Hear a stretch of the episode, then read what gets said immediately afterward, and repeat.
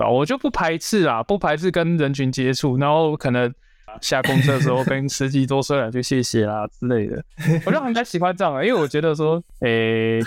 带给，诶、欸，你等我一下哦，你等我一下，我老板，新老板打给我。好好，您先处理。各位观众，我们刚就是 实际得到了一个政治工作者的画面哦。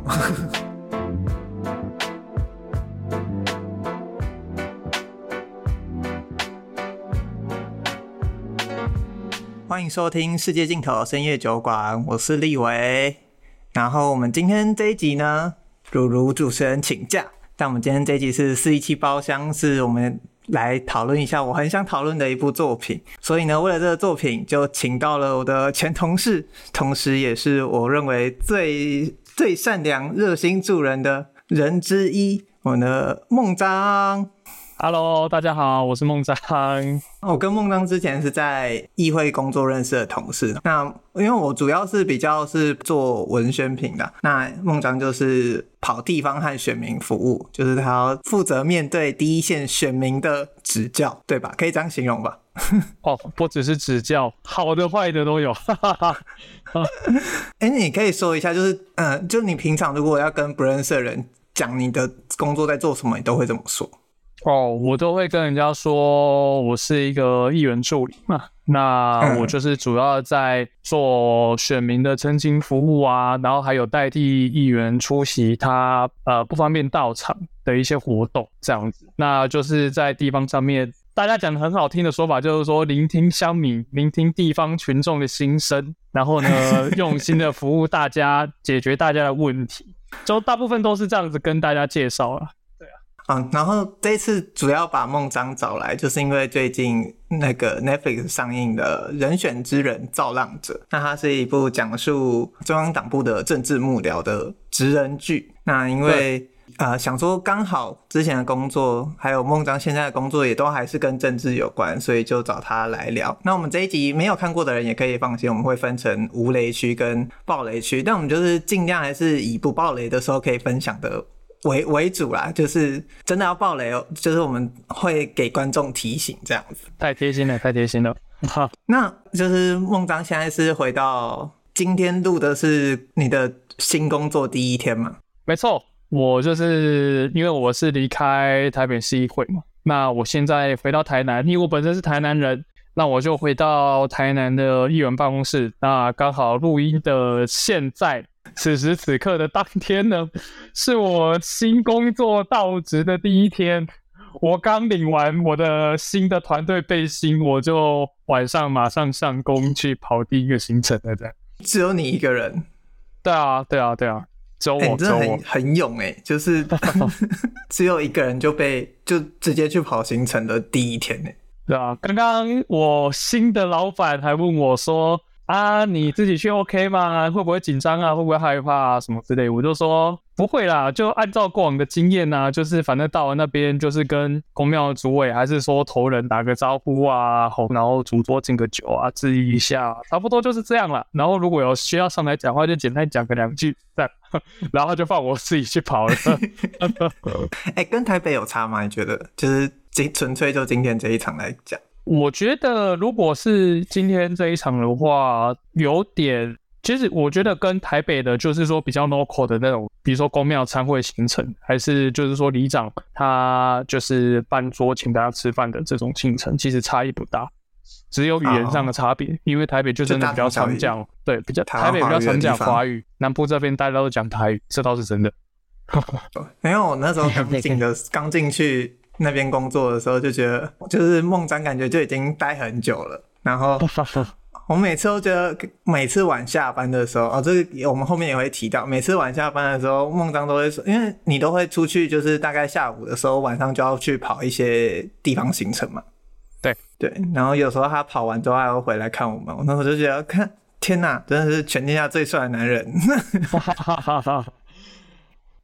那 那你哎，你中间有休息吗？中间吗？就是你说旧工作离开，然后新换新工作之间，我只有休息一个礼拜，我就上个礼拜这样。你都没有想说要休息久一点点？呃，也还好啦，因为反正我是觉得休息太久感觉会不对。这是其一啦。然后就是我觉得，反正我们这个工作本身，它平常上班时间就很弹性，所以我自己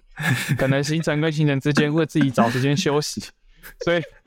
所以就也还好，也还好，就是没有那种假日跟非假日那种很明显的区隔的感觉，可能也是这个职业它的一个明显的坏处吧。因为大家就会觉得说六日比较难揪，或者是说你可能比较没有休息到的感觉，明显的差别啊。你看剧的时候有觉得，干那个同学群组在问的时候，你都揪不出来吗？还好会啊，偶尔还是会，还是我我看我看人选之人的时候，我真的是觉得 像陈家靖那个，反正后面后面会提到，就是陈家靖那个角色，就可能他的家庭需要他的时候，他可能时间常常 delay 还是怎么样。我觉得前我觉得心里默默觉得说啊，如果把那个角色转换成是我的朋友、我的同学要求我，那就那就是我了耶。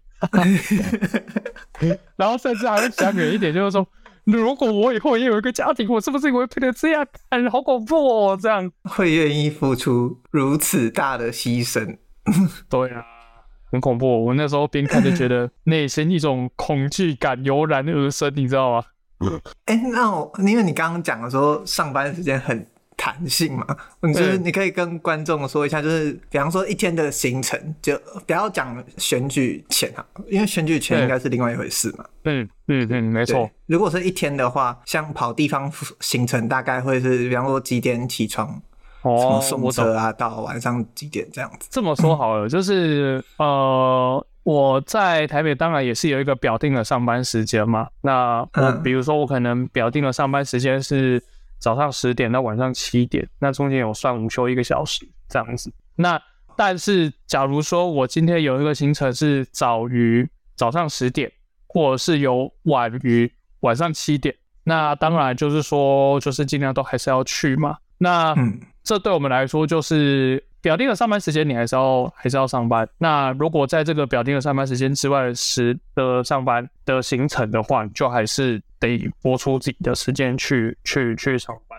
那我我会说比较弹性，是因为就是可能我们在呃行程跟行程之间，不管是上班时间还是非上班时间，就是可能行程跟行程之间，它比如说中间隔了一个小时、一个半小时、两个小时这种比较零碎的时间，它可能就是我们可以自己就是。在跑完上一个行程之后呢，我们可以去，比如说便利商店坐一下、休息一下之类的，然后再接续下一个行程。嗯、就是中间的这一段时间，你可能稍微自己做个运用，不管是你要休息也好，还是要去干嘛也好，这样子。我我之前还还会做一件事情，就是大家比较忌讳去那种，就是说你殡仪馆什么之类的嘛。可是因为像我们他们就是需要需要去出席公祭场合什么的，所以殡仪馆。我们已经走到，就是说，已经内心没有那种波澜了嘛，没，已经已经掀不起，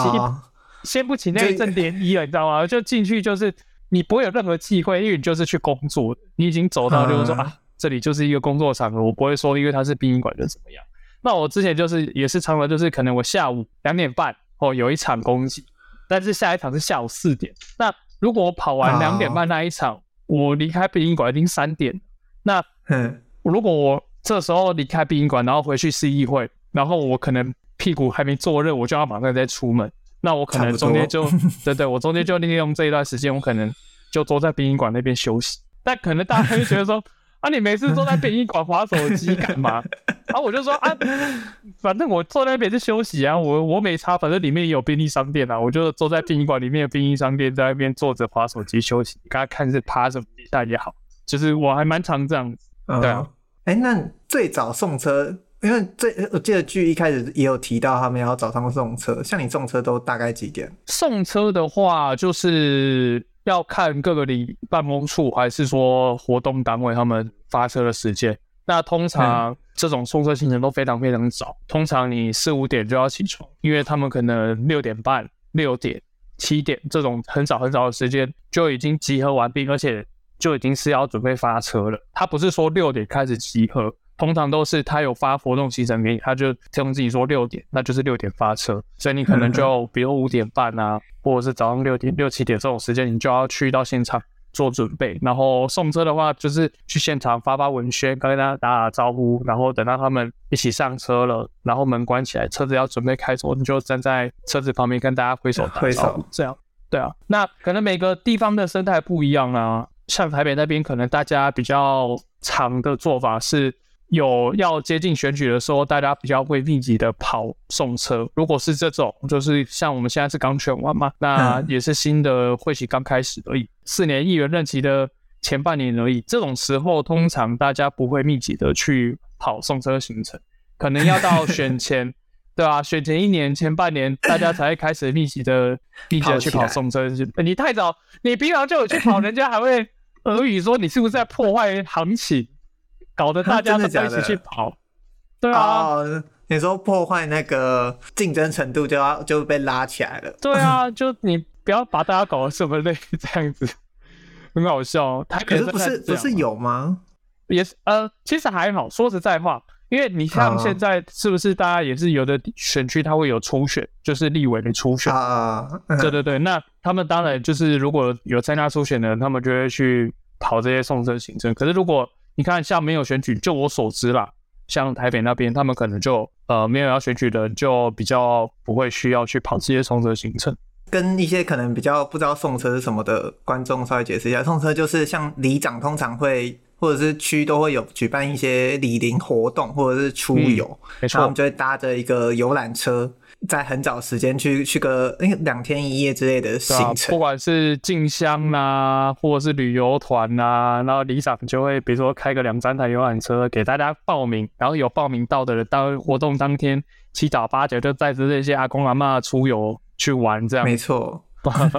哎、欸，那那些阿公阿妈对于就是他看到你们来说，就是他们会心情上就是会给你们加油鼓励，还是其实阿公阿妈他们自己也觉得就是这件事其实没那么重要吗？其实他们看到你是会通常都是正向回馈，因为他们觉得说哦，啊你其他被炸的来家哦，叫辛苦啊呢，然后还要发东西给大家，他们就会觉得说其实你这么早来这里也是蛮辛苦的啦，然后也是会给你，通常到了那边。大家给你都是正面回馈比较多，他还是希望看到你出现的啊，啊。如果你比如说你抱着一箱水去送给他们啊，发发一个一两包面纸啊，文宣啊给他们，他们很开心，会会给你正向回馈，那你就会觉得说，好了，其实这件事情就是也算是做一个功德吧，让他们早上有一个开开心心的心情可以去出游啊。如果他也不讨厌看到你的话，那也算是双赢吧，也算是双赢的。会不会有人直接？骂吗？应该不会吧。七早八早，这种开心的所有行程通常不会。送车通常比较不会有激烈的呃冲突场面。对，我跟观众讲一下，就是孟章那个以前的行程表，就是我不知道他什么时候在休息。就是好歹我可能六或日还可以休息，但我永远看到那个就是行行程上那个上面都还是挂着孟章要去。送就是送车啊，跑跑那个二兵啊，跑那个参会啊，那些行程。就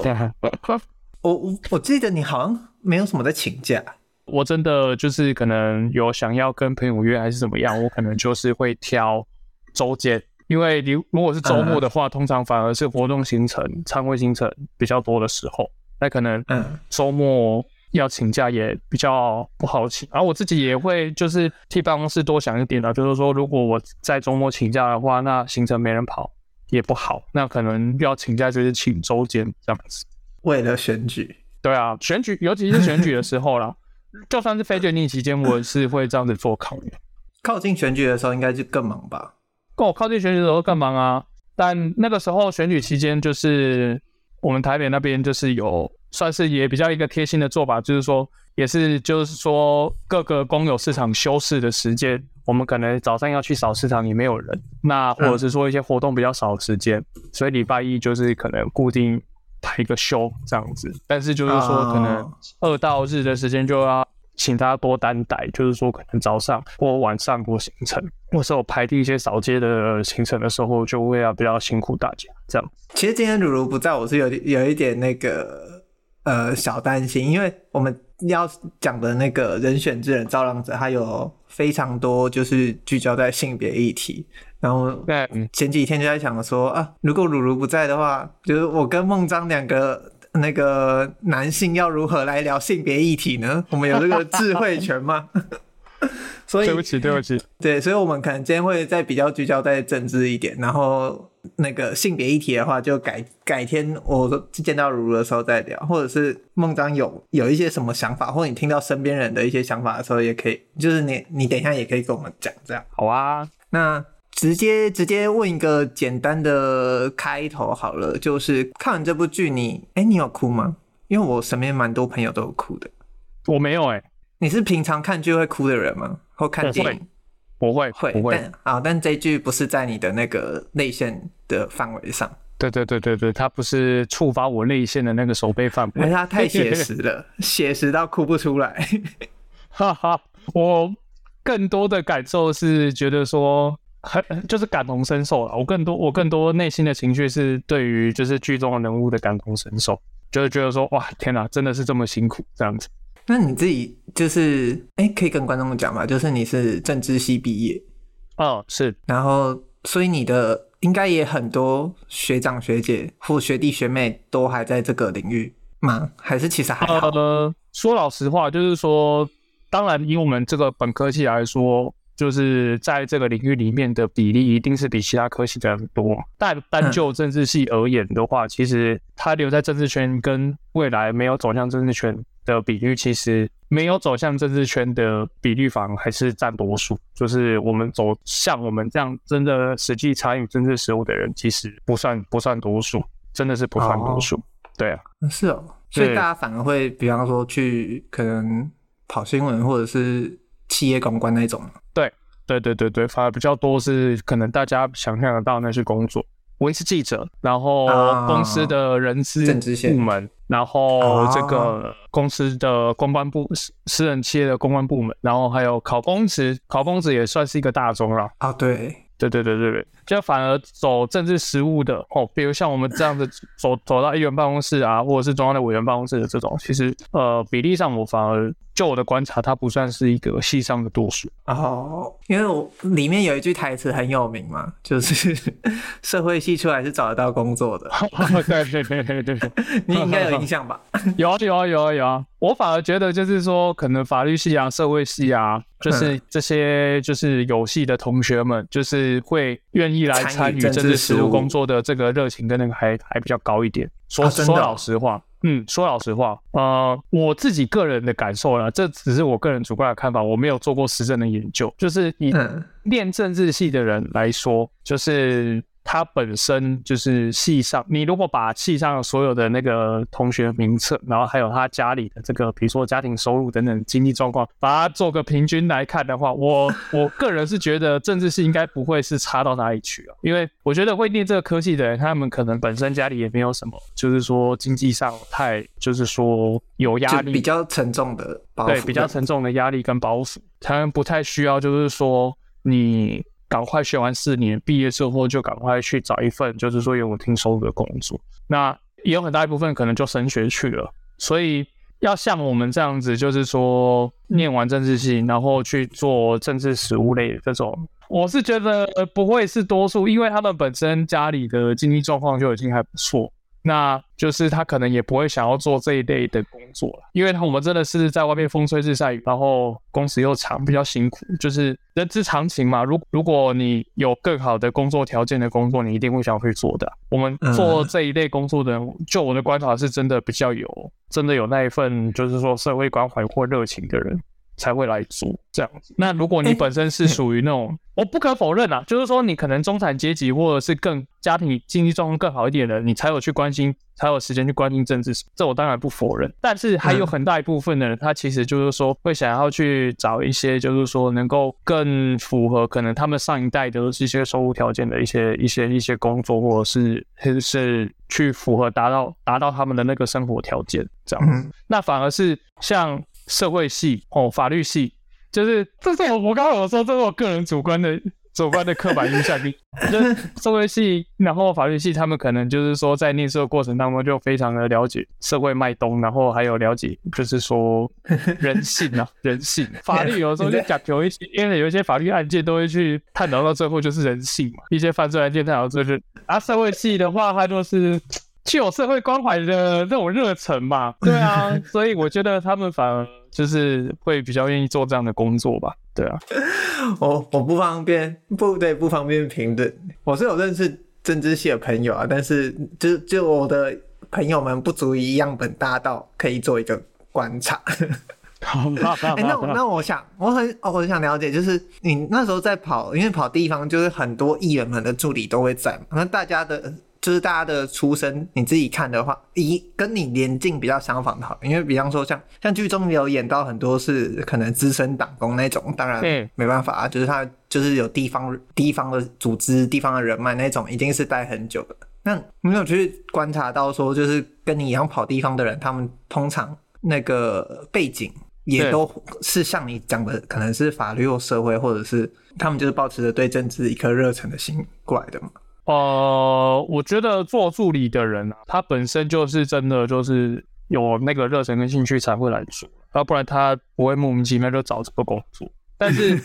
我觉得热忱能够保持到多久的，就是它的保鲜程度，还有它能够维持多长的时效，这个每个人都不一。然后流动率也很高，嗯、所以可能我觉得可能起跑点，或者是说一开始的初衷，大家都想不会相去甚远。但是为什么常常就是可能做了一段时间之后，就发现说身边的同事又换了一批人，就是因为 对不起，这个每个人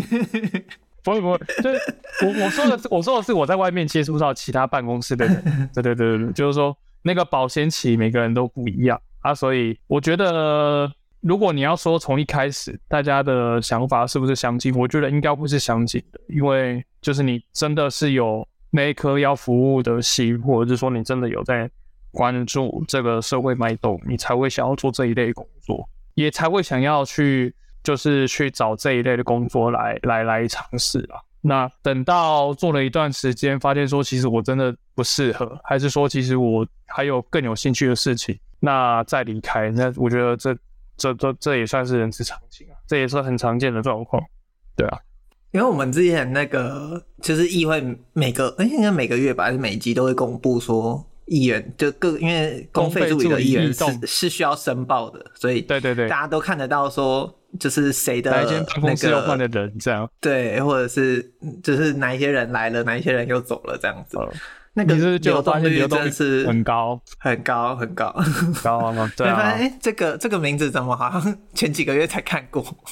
对啊，然后哎，三四个月马上换了一个新的人进来，这样子。然后孟章每次就是跑完行程回来，就会说：“哎，那个谁谁谁议员的，就是今天在跑行程又是不一样的人，这样子。”对啊，时不三不五时就会跟新的助理认识，这样子，然后也会回报一下，哎。好像某某办公室今天又换了新的人哦，这样。我那时候，你刚刚讲到认识这件事，你就记得就是这个剧中，因为这个没有雷，如果没有爆雷会会讲，就是有一段是那个里面的应该是易安吧，他要他认识一个新的女生，对，就是好像这个有一个人来借他行动电源嘛。对，然后那时候就记得说，就是这部戏有点写实的地方是，就呃，我自己觉得这部戏就是当然一定会有改编，或者是像我听有听其他人的 podcast，他说他是因为他们采访的是真的在党中央的资深的政策幕僚，然后他就说，其实那个文宣部有点是超级文宣部，就是他把组织部、青年部、妇女部的工作，全部在他们的工作上呈现这样子。嗯。所以当下可能他们就会看到有一些是出戏的部分，有一些是不出戏，但是他也有说他可能还原的大概可能有七十五趴的成分。那因为当然编剧他们自己也做过网络文宣的幕僚，所以他们在呃包括简历和验视机他们的填调也做了，好像两三两三年有了。那他们做的功课也是非常足。但我那时候就看到有一个片段，我印象很深刻是就是。大家会在办公室里面八卦讨论，就是哎、欸，认识新女生哦这件事，超爱调侃梦长这件事。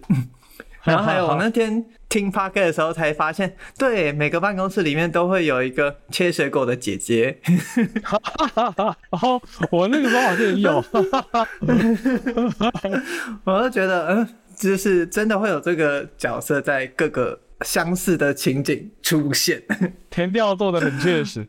对对对，我不知道你自己看剧的时候有没有觉得他最最出戏或最让你觉得干这就是我啊的那个那个时刻。嗯，其实出戏我倒觉得还好，因为我个人感受啦，就是我觉得我在看这部戏的时候，尤其台剧啊，我就是会去看说他那个台词是不是真的，就是跟我们平常日常的对话还是怎么样的那种情境是相符。因为有的时候他的台词真的写的有点太文言，或者是说太生硬，那可能在那个情境当下，就算那个演员的演技再好，还是会让我很出戏。但是因为这部戏其实从头到尾我不太有感受到，就是说台词真的很生硬的地方，所以我不太会出戏。那嗯，有那种就是真的就是我的那种感觉的话，说实在话，因为这部戏他演的是党部的文宣部，就是跟我的就是说工作稍微还是有一段距离。对，还是会有些差异，因为我平常也不是在办公室，就是说可能设计，像他们很大部分工作就是设计文宣，嗯、然后去拍摄影片素材，嗯、然后把素材带回来做，这是影片的输出等等之类的。这些工作不是我平常在做的工作，我比较平常比较在做的可能是像那个戏里面他们那个组织部的的工作那样子。嗯、所以入戏的话，说实在话，我是看的还蛮。我是看的还蛮入戏的，但是就是说，这就是我的那种感觉，就是会比较少一点，会比较少一点。嗯、对对对，因为毕竟工作的内容还是不太一样。因为其实说实在话，你政治幕僚它还是有分种类啦，就是对啊，有像文宣部这样子做做做文宣素材的，那可能也有像我这样子在外面跑来跑去的做组织的，嗯、那可能也有像研究法案的、研究政策的这一类的助理，其实都有。对啊。我觉得他们这个真的是他，我觉得他演的算是可能真的是大党的党部的文宣部，就是他们能够这样子做分工也是蛮明显的嘛。就是对啊，应该我我自己也觉得，我相信大家应该多多少少都会带入一些台湾实际的政党的状况了。但这就是这出剧很很高明的地方，就是他在就是他用了塑造的两个党，所以就会变成说。脸书上现在就有很多党的公职们，他们会说这些在描写我，结果每个党都说这在描写他们。嗯，对对对，对。但我觉得，我觉得其实以政治幕僚来说，其实大部分时间都可以套用，但是那个立场和和那个怎么讲？立场和取向或议题设定的方向，或者是他们那个角色设定，其实都还蛮明显看得出来是什么党的。对，我也有这种感觉。那我我讲一个我自己看到最感动，就是有一个，其实是因为这部戏大家已经讨论很多，但我比较少看到，是我自己觉得很感动，是它有一个地方，那呃这也没有嘞，所以我就只是把那个情景讲出来，就是有一幕就是谢颖轩演的那个文芳，跟那个黄建伟演的陈嘉静，他们要去解决王静演的牙静的那个问题，然后他们就急忙开车，结果他们就从停车场要开出来的时候，差点撞上。一台要从停车场出现的车子，他们就紧急刹车嘛，我就骂了一声“干你娘”这样子。有没有看到，那时候看到，我觉得这印象片段很深，是干就是这就是我在，我觉得这个紧急刹车写的很好，是因为就是人在危机发生的时候，就是会想各种会做出各种意想不到的事，但你这时候就是需要一个紧急刹车。对。我觉得他这边这个这个小片段，就是他虽然对剧情的帮助不大，但是我觉得他很很好的去用这个切片的描写去描写了一个我自己很爱啊，因为我自己之前也是常犯错嘛，所以那 我觉得觉得犯错当下脑袋的想法真的是会不太一样。是是是，没事，我也常犯错，哈哈哈哈。不会，孟章都是那个来 cover 的人。那哎。欸我就我有点好奇，说你有发现一些客串吗？客串？你应该有看到张嘉伦吧？哦，我知道啊，我有看到啊。我那时候看到第第几集啊？他是第五集出现的，是不是？我一看到他那个偏中后，对对，他饰演的那个记者大哥走上阶梯跟那个谢盈萱演的文芳讲话的时候，我就 Oh my God，我傻眼，你知道吗？哎、欸，你是你平常就有在听台通吧？我记得有啊有啊有啊有啊有啊。是你的通勤好伙伴。那你是你是哪一派？因为我们这个节目之前也有聊过一下，就是就是大家是，因为我自己比较少听，但我那个如如比较常听这样子。对，就你是嘉伦和 A 还是李依晨？我个人，我个人如果要单论，就是说节目有趣度，然后就是让我听得最、嗯、最开心的的的人的程度的话，我一定是和 A 派的。哦哦哦，我听过这个说法。对啊，腿真的很好笑，腿真的超级好笑。我那天还听到，就是因为我们今天这一集就是如如是有点比较临时，然后他没办法出现。我那时候就是我有点在想说怎么办的时候，然后就想说，哎、欸，不对啊，我前几天听到那一集，就是因为何 A 要去 Coachella 跟落日占一下落日的名额。然后就是他录到一半，讲完新北枪击案就跑走了，我就觉得很好笑。我不知道你有没有听到那一集？有有有，我有听我听。然后还有那个菜头的客串，因为我是跟我哥一起看的，我不知道你你知道吗？那个菜头，那个是现在应该还是萨泰尔吧？萨泰尔的喜剧喜剧演员。对。因为我跟我哥一起看，他就很惊讶说：“看菜头的戏份也太多了吧？”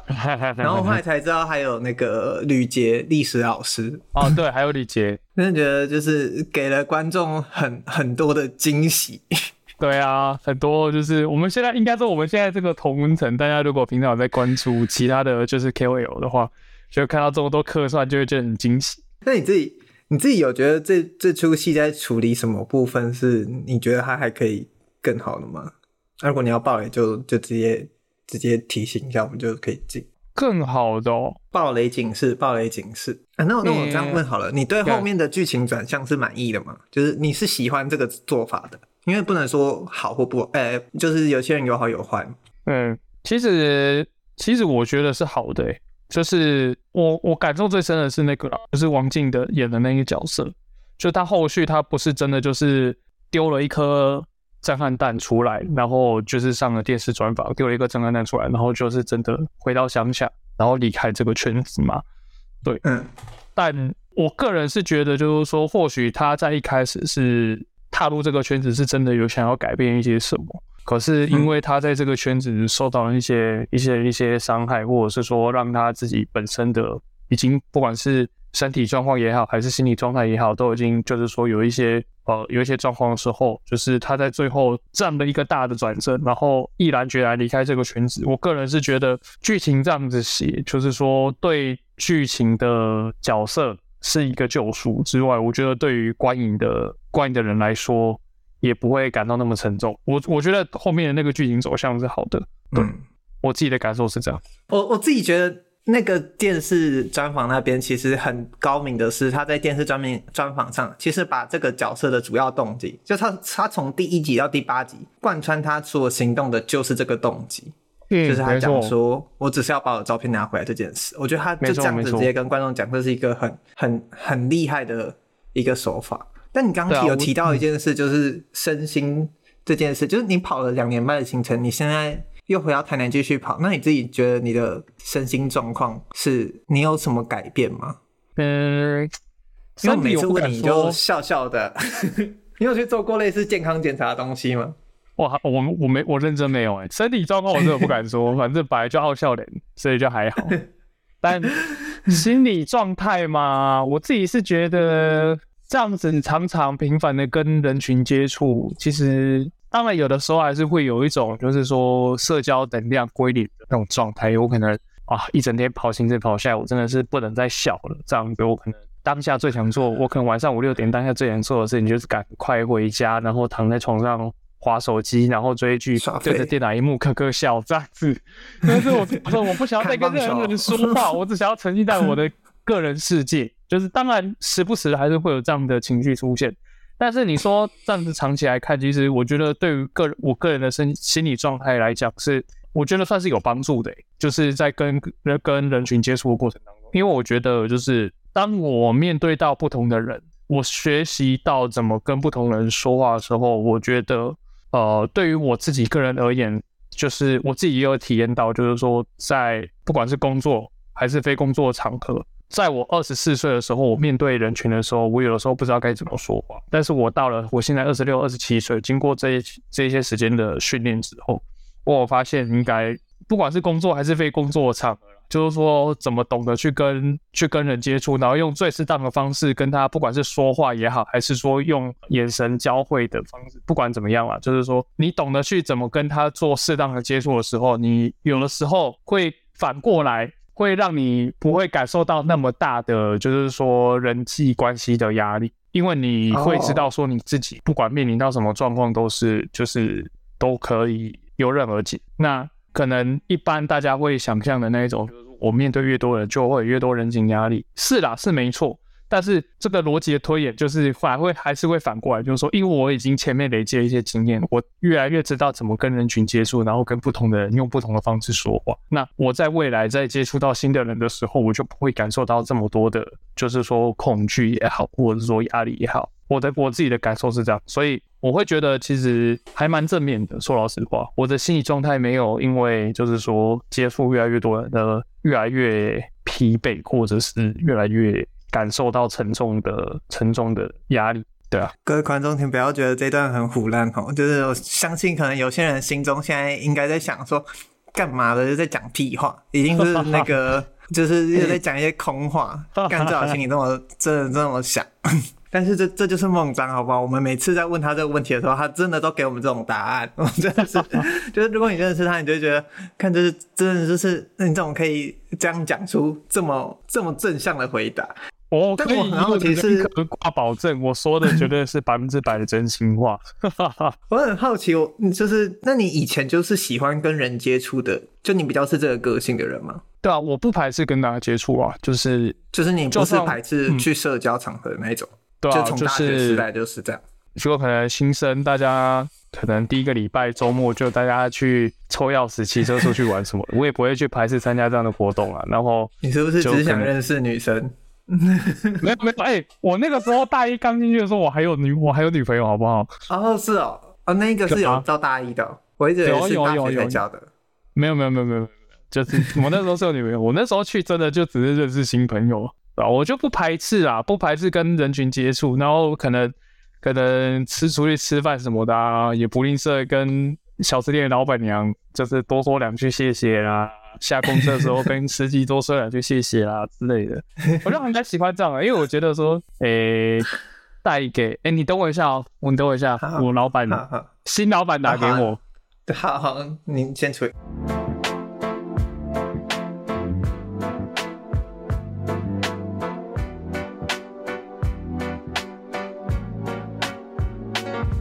好，OK。各位观众，我们刚就是实际得到了一个嗯那个政治工作者的画面哦。我们的孟章录到一半的时候，接到了他现在老板打来的电话，交代明天行程啊，交代明天行程。对对对，各位观众，这就是政治助理的日常。即便我们现在录的时间已经是下午九点，都还是 他给等位把时间讲吧。欸、都都要接啦，百分之百要接，但他会直接打给你，我有点意外哦，因为可能我们之间就是也之前就有认识了，比较熟悉，哦、所以应该也还好，对啊。那我们进入下一个暴雷，有点想讨论的事情，就我不知道你有没有看到最近有一篇文章出现，就是他说如果真的有林月珍出现，我们真的会投给他吗？你觉得？你自己觉得林月珍好？对我来说，我觉得林月珍这个角色是这部剧里面，我觉得他有点最最没有明显缺点的人。他懂得妥协，懂得、嗯、呃学生会演讲，因为那一段很那一段比较明显是那个要化解掉。就是那个角色遭遇到危机，对，就是他，嗯，他需要有一个事情来证明这个主席是当的够力，就是要给观众证明说他这个主席不是白当的，所以那一场戏是蛮重要的。那他到后面也没有说他真的为了硬干下去，呃，就选择解法，他也有就是那一句为了选举这件事，他选择了他自己的处理手段，但是这就引发了最近很有名的。哎、欸，不是最近啊，反正就是前几天有一篇文章，我觉得也写的蛮好的。我不知道你有没有看过，它很长，它很长，就是你可以看一下你有没有看过，哦、因为我还没看过。他就是在讲说，真的有林月珍出现的话，我们会相信这个人，这个人真的存在吗？他就说他以前工作的地方有一个叫居的主管，那他是一个空这样的人，但是那个主管拥有所有大家觉得他不应该存，就是 too good to be true，就是太好了的那些特质，他全部都拥有，他也不会。就是呃，在私底下背后做什么事，然后他可以很顺利的解决事情，可以把成本降低，可以把整个系统弄上线在一天之内。那就因为这么完美的特质，结果就开始有一些老人们，他们就不相信这这个人，他们觉得，对，他做任何事都一定是为了他自己的算计。就是他如果自己建立的是一个新的系统，那他们那那些老人就说。那他一定是为了要清清算老旧的那些人。那他如果做了什么事，他就一定是为了要怎么样怎么样。反正就是他他做什么好事，那他那些老人们都可以弄出另外一个解释。所以最后在新系统上线完，那个 G 也他也知道他自己的。目标达成了，所以他就提出辞呈，因为那样的人人人都抢着要。那之后老人们他们又就是安排了自己的人马上位之后，才发现原来之前那些他看起来处理很简单的事情，其实是学问是多到。他们看不见的，比方说系统要顺跑有什么细节，外包厂商和业界人脉是帮了他们多少忙？那他的会议室的各大山头是这么难搞的事情，他就说，就是这个故事讲到最后，他就是在想说，那些老人不相信这个东西真的存在。那他不相信之后，就算这个人真的在他面前出现了，他也觉得那个是一个假的东西，所以他会想尽办法去把它斗掉。那斗掉之后再换回去，因为这样他们才可以说，那我。没有进步，那我没有处理好，是因为什么什么的既有问题，所以我就有点想要好奇说，如果林月真真的出现的，我们没有上帝视角，在真实世界中，我们不会知道林月真去做了去做了什么事嘛？那我们也不会知道他为什么会回答，就是上比方说台大学生会那场戏，那个演讲里面那场戏走出来的学生也说他一直在讲空话，因为我们听到的也是那个哦，by the way，那个那个人是简历。然后就是那个编剧，然后我们也不知道，假设性骚案，假设你真的知道了，那他又压下来的话，他是有产生了多少的，他有付出什么妥协？这样子，我们如果没有上帝视角的话，我们要怎么知道他做出来的妥协是基于什么样的理由，或基于什么样的挣扎与困难？那，对，我有一个朋友就说。我觉得把它转化转化过来的话，这句话我觉得这会变成一个问题是：我们要怎么知道一个人是林愿真还是柯文哲？嗯，我懂。我自己觉得这个问题很很有趣，就是我们真的能相信吗？那我觉得我自己看林月真的时候，那那个当下就结束之后，我就跟我哥讲说，他真的是他没有什么在这部剧里面没有这么明显的一个缺点，的确是我觉得这部戏里面塑造稍微比较。可惜，但因为他毕毕竟本身就是配角，所以我自己觉得也还好。那你自己觉得嘞？就是有人说刚刚那一篇文啊，如果大家有去看，其实也可以发现，对，好像就是在比喻某两个政党之间的关系。嗯嗯嗯嗯嗯。我的想法是，就是如果真的有出现像李月珍这样的人，我当然会投他了。但就是就像你讲，我们没有上帝视角，我们没有像看戏那样的上帝视角，说我不知道他做的妥协到底是基于什么。所以我自己个人的看法是，我会去观察这个政党他推出来的这个候选人，还有他这个政党他所代表的政党这个他本身长期以来所秉持的一些价值跟理念跟原则是什么？就是如果他在不管是竞选期间，甚至是他选上了之后，他所做的一些一些一些事情，或者是他所做的一些妥协。跟他既然都已经说是妥协，那可能跟他当初所抱持的一些价值跟理念，可能还是会有一些程度上的差异嘛。但嗯，他的这个差异，他所做的这个妥协，是不是真的就是完全的跟他的这个原本理念已经是相左，或者是说他完全就把他弃之如敝屣？是不是到了这种程度？我觉得就是是我会去重点观察的。就我觉得，就以以我讲一个实际案例好了，以转型正义来讲好了。可能民进党他们长期以来就是因为二二八的这个，还有过去白色恐怖的一些事情，他们觉得说，其实国家的一些威权时期的一些档案，或者是一些资料，或者是一些被害呃加害者，他一直没有被追究，然后一直没有被公开。那他们现在执政了六年多，哎、欸，执政了七年多了，他们也一直有在推这个转型正义这个议题。其实应该是十五年多。你把呃，对，还有还有还有过去的，但是我觉得那个时期可能是我年纪还小，没有注意到。对对对对对对，那个那那个时期嘲小也大，他也没有就是说真正在立法院上面有一些实权吧。那现在就是说他们完全执政了七年多，他们的确是有在做这个转型正义这个工作，但是有一些可能比较基本教义派的一些支持者就会觉得说他们做的还不够多。然后我觉得说，他们蔡英文现在做了这样的一段时间之后，可能跟他当初的一些所提倡的一些理念有有有有相违背。可能因为他有一些当初竞选的承诺说的比较满，所以他做到现在为止有一些程度他没有做到满。所以大家会对他有一些失望。但自己就我个人而言，我会觉得说他在推这些议题，还有做这些政策的时候，不管是转型正义也好，然后比如说像同性婚姻哦这种性别议题也好，甚至是说实行存废这些这些议题也好，就是。我觉得很大程度上，如果他要继续的让他的这个政党能够执政、能够存续下去的话，他势必就是要在能够做的程度上面去做一些妥协。因为在这些议题上面，我相信台湾民众的大多数意见可能没有办法跟当初不管是民进党所相信的、所提倡，或者是说这些基本教育派他们内心所认为的那种能够做到程度，台湾民众大多数能够接受的程度一定没有这么。一定没有这么进步，或是一定没有办法到那种。那为了就是说，你要说迎合口味、迎合大众的口味也好，或者是说他们真的是单纯就是说做执政考量也好，就是他们做到一个程度之后，是不是能够再继续往前？我觉得这件事情在我这人这边，我不会，我是会给他们，就是说会给他们过关的。我不会因为他们就是说真的